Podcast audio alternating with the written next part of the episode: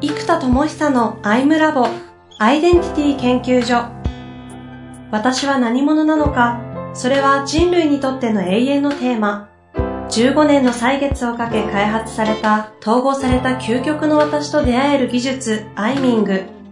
不確実性の時代を生きる次世代リーダーのためにアイデンティティの本質について語り尽くします。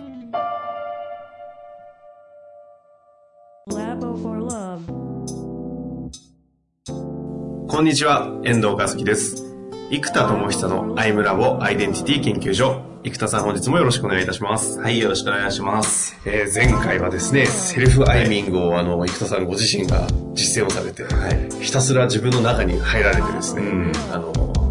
自分を解放して終わるという不思議な、まあ面白い回だったんですけども、今日はちょっと具体的な話をしていただけるという話なんですが、はい、どんなテーマでいきましょうか？今日はですね、はい、えー、っとやっぱりこうビーイングの方ですね、ここ扱っていく上で身体感覚っていうのがやっぱりすごい重要っていうかもう、そこの一致が絶対必要になるんです。はい。身体感覚ですね。で、ここの感覚をどうやったら伝わるのかな、みたいなことをですね、最近ちょっと探求をしながら、うんうん。えー、まあ、実際自分でやってることも含めて一回ね図にまとめたんですよね。身体感覚にそうそうそうそうやってることをね、うん、でこれいっぱいあるのであのー、まあ、全部はね今日お話ししてもあれなので、はい、何個かねそれについてお話できたらなと。あいいですね。はい、はい、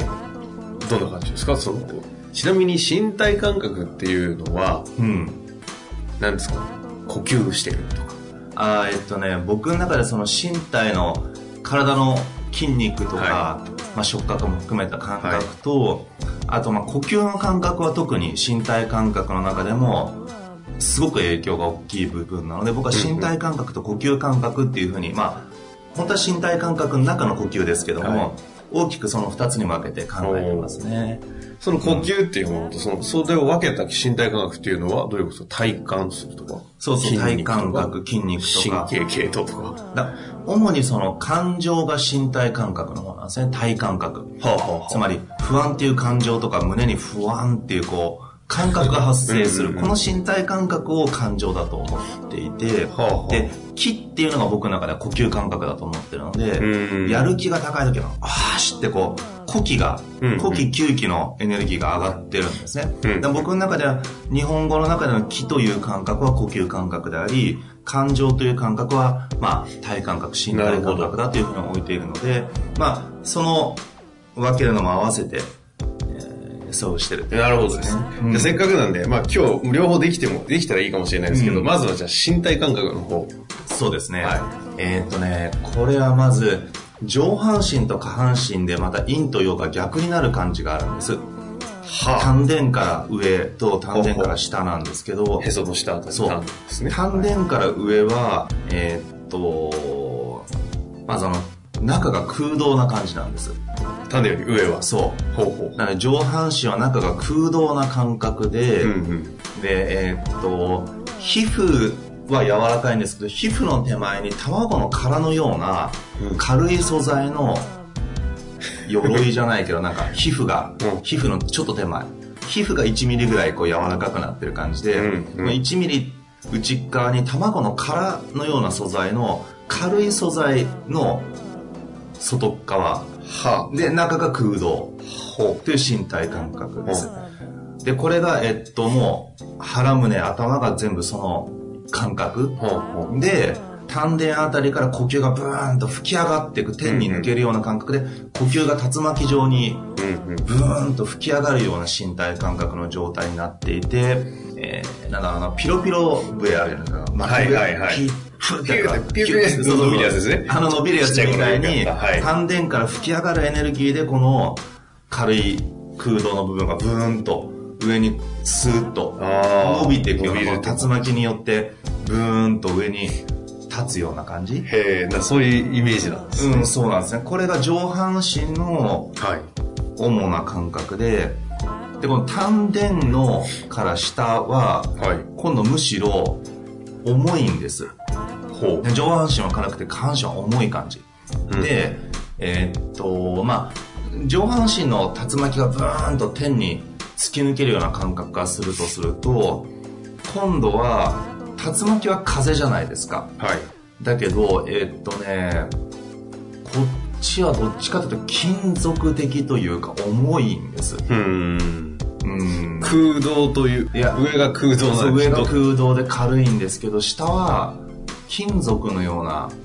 感じ。だから鉄の塊と言ってもいいかもわかんないですね。ここがぐっとちょっと重たい感じでは、あ質量のあるようなイメーで、ジ主にですね丹田に質量というか重さが集中してる感じがするんです。へえ。で、まあ、ただ下半身全体が重たい感じでん OK で、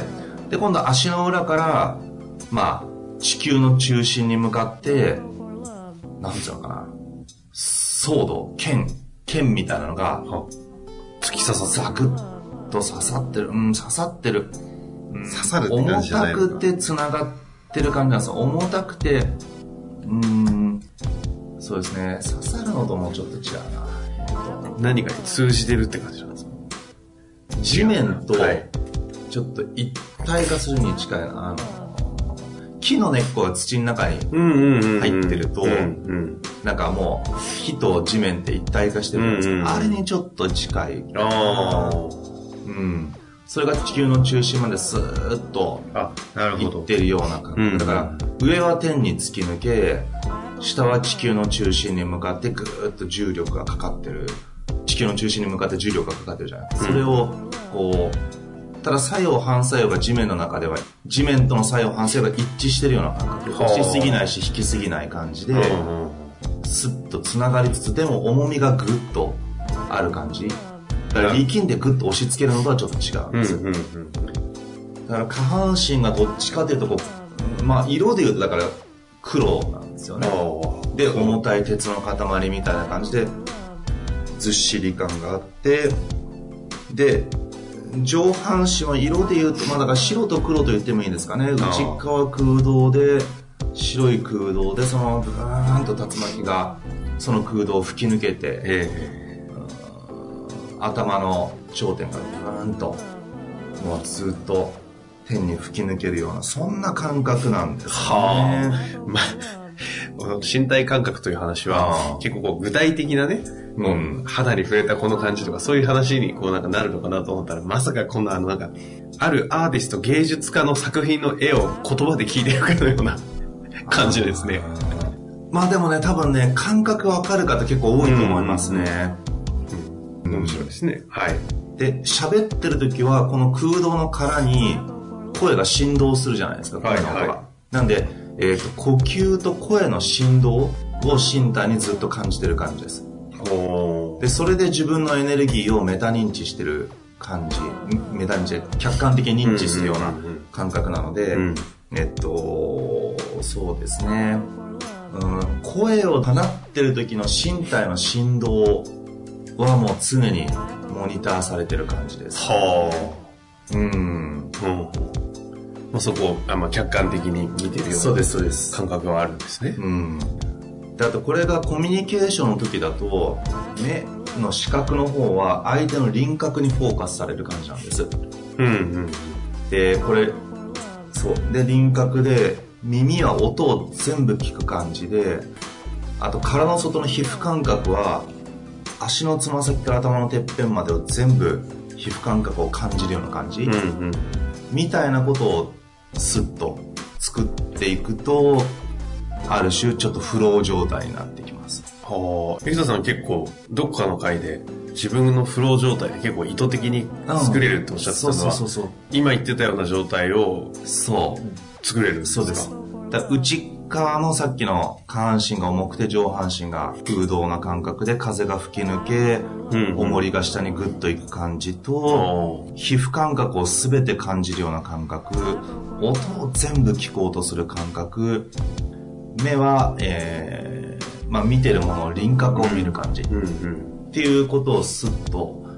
やっていくとそうなりますね。そこと、うん。まあ、そこの話もぐいぐい聞きたい、聞いてみたいところなんですけど、うん。その身体感覚を、を、なんていうんだろう、研ぎ澄ますような、そのフロー状態になるのと、うん。アイデンティティっていうのと、あ、いい質問ですね。で、まずこの状態がすごくニュートラルな状態で、うん、えーと、なんだろうな、うん、体がそのビーイングのエネルギーにちゃんと乗っかれる、うん、船で言うと、帆を張って風をバーンと受けられるよっていう状態なんですよ。うんうん、で、この状態を体の中に作っておくと、風も最初はブーンって軽く通ってる感じなんです。で、この感覚ができてきて、自分の内なるビーイングをオノマトペとかで呼び起こしていくんですね。もさーんと、ブーンと呼び起こすと、体にですね、このビーイングのエネルギーが上下にブンとこう染み渡っていく感じが起きるんです。うんうん、なので、えーと、今のニュートラルのところに対して自分らしさとか自分らしいビングのエネルギーを風をブーンって通して重みをズンと感じることでビーイングを全身に持っていく感じなんですよね。なんで、これができると今度表情ですね。顔になんか気が入ってくるというか。さっきのニュートラルな状態、どっちかというと顔は軽いリラックス状態。うんうん、で、まあ、真顔ともちょっと違うんですけど、まあ、うん、でもプチスマイルまでいかないです。まあかなりリラックスした状態ですけど、うんうん、ビームをブラーンと放つと表情が生まれてくる感じですね。言うなればどういう表情になりいやその人のエネルギーらしい表情、ね、なるほど、そこはエネルギーに応じてそうですそうですそうです。表情は作られる。うん。そんな感覚ですかね。だからこのニュートラルな身体感覚の状態からその状態にしておくことで自分のビングをブンと呼び起こした時に全身でそれを受け止めることができて、うんうん、その風のエネルギーでこの体とか思考とかいろんなエネルギーがこうグッと動いていくそんな感覚ですね。うん、そのそうそう体っていうのは今イメージで聞いててなんとなくこう感じたんですけど、うん、体のその身体感覚を下の方に重く上を軽くその空洞にして、うん、でこうなんですか風通りのいいというか気気が通りやすい状態を作ってっていうのは体の話で言うと、うん。そのその気を通すための体がインフラみたいになっててでそこにこう気が入ると初めてこう稼働し始めるっていうところでビーングねビーングがグッと入ると、うん、ビーングをグッと入れるためのこう体作りっていうのがもう身体感覚みたいな感じで言ってるのかなという気がしたんですけどこれは訓練してなんかそうやって研ぎ澄ましたりするものなんですか？要は身体感覚というものをこのアイデンティティを学ぶリサの方とかもそうですしまあ、いろいろアイダモンとか行かれている方は、どうやってこう、身体感覚というこのものに付き合っていけばいいのかなというのが。えっ、ー、と、こう、講義でお伝えすること自体は、まあみんな知れば、へえ、そうなんだと思うんですけど、うん、この感覚を一日中切らないんですよね。だからずっとこの感覚であり続けるという感覚で、まあ僕も切れてる時あるんです。で切れてる時やっぱりビーンが崩れてるんですよ。ああ、自分らしくないなとか、自分のビーイング上、うん、微妙だなって感じになるので、うんうん、もうずっと意識し続けるという訓練ですよね。うん、その体の身体感覚を、そう。耳は全ての音視覚は全ての輪郭を捉え、うん、肌の感覚は足、足から全ての肌感覚までこう研ぎ澄まされた感じを常にこう作ってるような感じ。そうですね。だけど同時に全部やってるんですけど、なんか波のように、それぞれを行ったりして、例えば今この瞬間輪郭、音、うん、皮膚、重み、風の吹き抜けみたいな感じをこう、なんだろう、瞬間瞬間では行ったり来たりをしてる波のような感じだと思うんですね。だけど感覚としては同時に全部やってるような感覚がするんですけど、やっぱりある瞬間は重みの方に意識がいってたら、ある瞬間風の吹き抜け、ある瞬間身体感覚の殻のような空洞の感じとか、うん、うん、それを行ったり来たりしながら、ただ、感覚としては全体がその感じっていう感じですかね。どうしていけばいいんですか、その感じを、その常に作っていることが重要っていうことは分かったんですけど、うん、それを作るために何かをどうすればいいのかとか、まあ、一個一個感覚を練習ですよ、ね、例えばどんな感じで生田さん例えば下半身が重いだけを今日一日意識し続けようみたいな。ああ。とか今日上半身の卵の空洞状態だけをずっとやってみようとか、はあ。呼吸感覚がプーンと吹き上がる感じ。この呼吸感覚が空洞を吹き抜ける感覚だけ一日ずっと意識してみようなるほど、なるほど。でもこれね、意識しようと思っても、日常生活するともう5分とか3分後には完全に忘れてるんですよ。途切れそうですよね。そう。でもこれをずーっとそこに意識をしっかり置き続けるという訓練ですよね。これが多分すごい難しいです。うんうんうん多分あっという間に吹き飛びますから、うん、うん、それずっとずっとずっとずっと起き続けるっていう練習ですよね。やっていくとどうなる感じなんですか？その単純に心地いい。ああ、単純に心地いいか。あと、自分が解放したい時にエネルギーをこう、ブンとこう、解放できるようになります。あ、自ら。そうそうそう。ああ、そうそう。うん。特にね、コミュニケーションの時に一番大きな影響が出る気がしますね。と言いますとうーん。やっぱ、一人の時って誰もが、もちろん、ある程度静かだし、うんうん、ある程度、マイワールドに入ってるじゃないですか。えー、そうですね。だけど、コミュニケーションの時って相手との一致とかエネルギーの感覚っていうのが出てくるので、この時に自分をブーンと解放できるか、もしくは人からどう見られてるかに意識がいっちゃうかとか、どこに意識がいいろんなところに意識が行きやすいわけですね、ね。コミュニケーション中って。はい。はい、だけどそれがなんか、自分のブーンっていうエネルギーのまんまな感じであり続けるということが当然しやすくなっていますね。うん、まあ、と言いながら僕もよく崩れるから、あ後で考えたああ、あの時空洞じゃなかったなとか、うわ、むしろ上半身の胸あたりが重かったなとか、うん、あと、下半身が今度軽いと地に足ついてない感じ、うんうん、浮き足立つという感覚になっちゃうから、はいはい、ああ、下半身の重み足んなかったなとか、後でよく気づきますよね。結局そうやって、ああ、あそこは良くなかったなとかってなる時っていうのは、うん、なんかどっかその時のコミュニケーションにおいて自分のど真ん中じゃないことをしちゃったりとかする感じなんですか？そうなんです。ビーイングが全身に行き渡ってない生命エネルギーみたいな。うんうん、なのでこれが、なんかそうですね。後でいつも思う。なんか深みがありましたけど。まあ、とにかくでもそういう意味で言うと、やっぱアイデンティティ、そしてその中の、まあ、ビーイングとロールっていうところで言うと、ビーイングにフォーカスするためにも、その身体感覚を研ぎ澄まし続け、そうそうそうそう。っていうことが非常に大事なわけです、ね。もう大事です。ビーイングが乗るのがこの体なので、うん、うん、うんなるほどですね、うん、身体感覚ってすっごい具体的な話に行くのかと思ったら思いのほかあの抽象度が高くてちょっと私的には面白かったんですがあとあの残りの方で古希の話があるのでそれは次回にお預けをしたいなと思うんですけど、うん、はい、古希も多分同じぐらい話があるんです、ね、そうですね。古希9期はい。古希9期、うん、それはちなみにビーイングを生かすっていうところと同じなんですか？それも。あ、もうそこも同じです。身体感覚と呼吸感覚、この二つですね。なるほどです。うん、そのビーイングを高めるために身体感覚の重要性は、うん、イメージ的にも分かったと思うので、はい、さらにそれをその掛け算で生かしていく古希、9期